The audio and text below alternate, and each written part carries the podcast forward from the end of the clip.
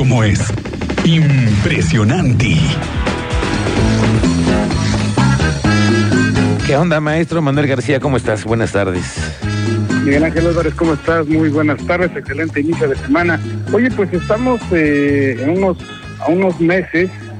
de que cumpla eh, los 90 días que estableció eh, el Diario Oficial de la Federación, establecido en, el Diario Oficial de la Federación para que, digamos, ya se den las formas,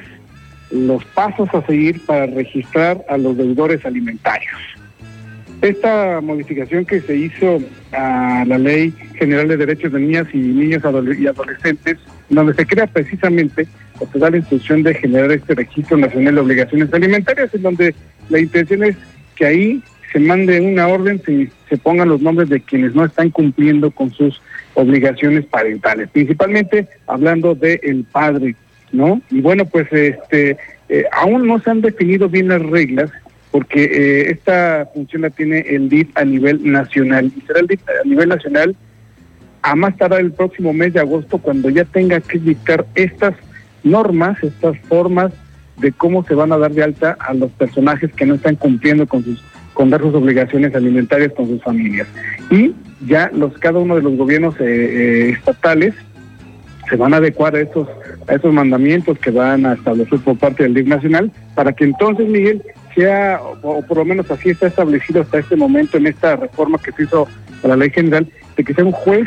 de lo familiar quien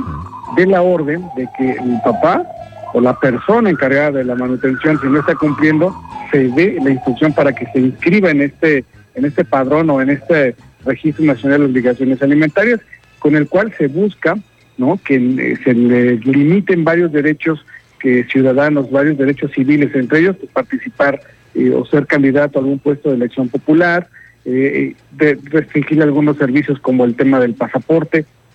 lo cierto es que hoy se está trabajando en esta situación a nivel nacional para que el máximo, un poquito menos de un año, todos los estados estén homologando sus leyes para que entonces funcione. Hasta este momento, Miguel, únicamente estados como Morelos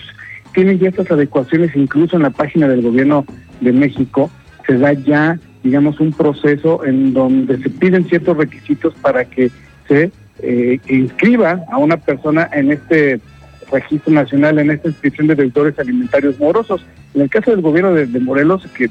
lo que piden es, digamos, eh, los requisitos, pues que eh, la persona que va a inscribir a esta, a, este, a esta persona debe de presentar un acta de nacimiento, una clave eh, de la CURP y un acta de nacimiento original y copia. Pero hasta el momento es únicamente el Estado que tiene ya establecido esta forma. Vamos a esperar después del mes de agosto, que ya se dictan estas normas de cómo inscribir a las personas en este, este padrón, y esperar más o menos un año a que entre en vigor en todo el país, Miguel, para que todas aquellas personas que pues, estén con deudas alimentarias pues, se pongan las pilas y no vayan a ser inscritos en este registro nacional, porque esto busca eh, pues delimitar muchos de los derechos civiles y legales que hay en este país para quienes eh, tienen estas deudas con la familia Miguel. Bueno, pues sí, esta inscripción de los deudores alimentarios morosos, que los existe, los existe y sabemos. Y bueno, pues esta es una nueva opción eh, para tener un registro y con ello pues tener también eh, detectados aquellos acreedores alimentarios que tienen deuda con familia.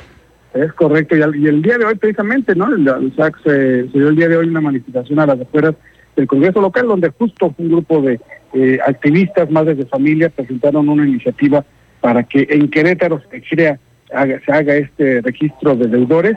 y que eh, pues se les limite, por ejemplo, tramitar licencias de conducir, el pasaporte, realizar trámites ante notarios, que es lo que proponen ante esta iniciativa que se dejó el día de hoy allá en el Congreso local. Muy bien, Manuel García, gracias, estamos pendientes como siempre, nos escuchamos el próximo viernes.